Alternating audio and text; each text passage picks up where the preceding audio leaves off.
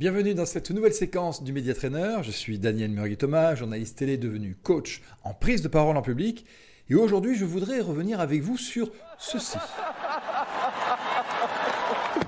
Oh, wow Wow Vous l'avez reconnu, l'image a fait le tour du monde, notamment via les réseaux sociaux.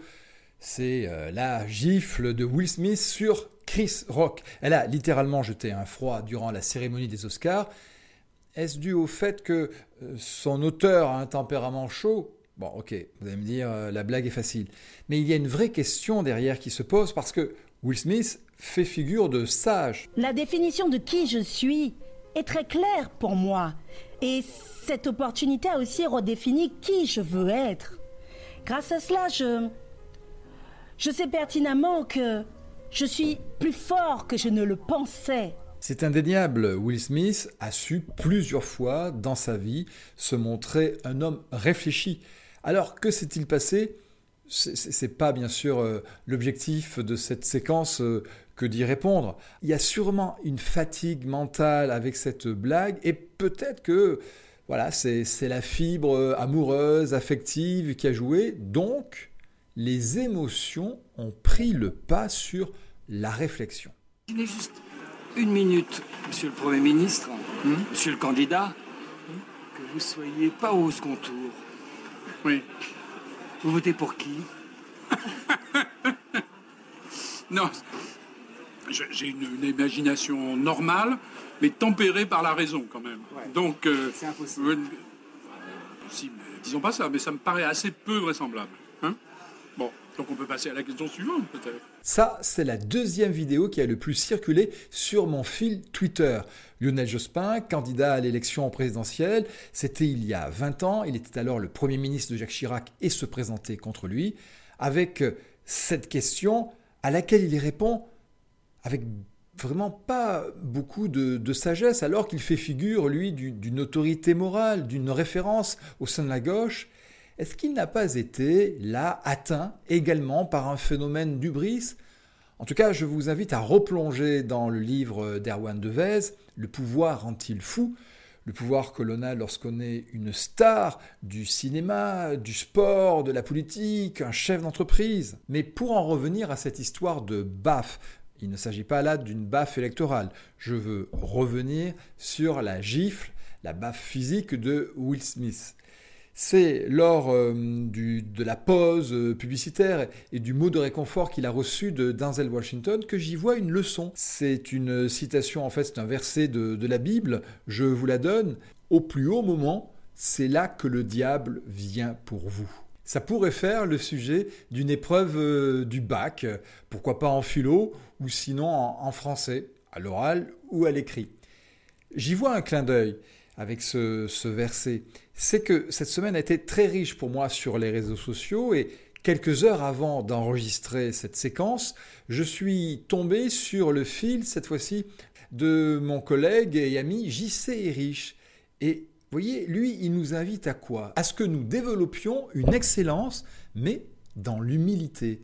Et ça, ça me paraît être une réponse à des personnalités comme Lionel Jospin ou Will Smith qui, à un moment donné, se retrouvent dans cette situation d'être parmi les meilleurs dans, dans, dans leur domaine, d'être au-dessus de la mêlée, avec le risque de l'ubris. Or, non.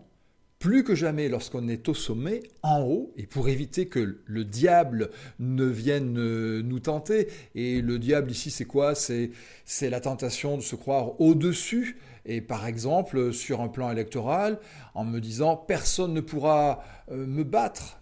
Nous avons vu ce qui s'est passé à l'époque pour Lionel Jospin ou sur le plan professionnel, je suis tellement le meilleur que je peux m'autoriser à, pourquoi pas être au-dessus de la loi. C'est ce qui s'est passé avec euh, Will Smith, puisque au-delà des, lois fédérales, il y a d'abord euh, les lois de, de la communication interpersonnelle. Donc, le secret, c'est cette humilité qui nous donne vraiment, c'est quasi étymologique, les pieds sur terre. Il nous les remet les pieds dans l'humus.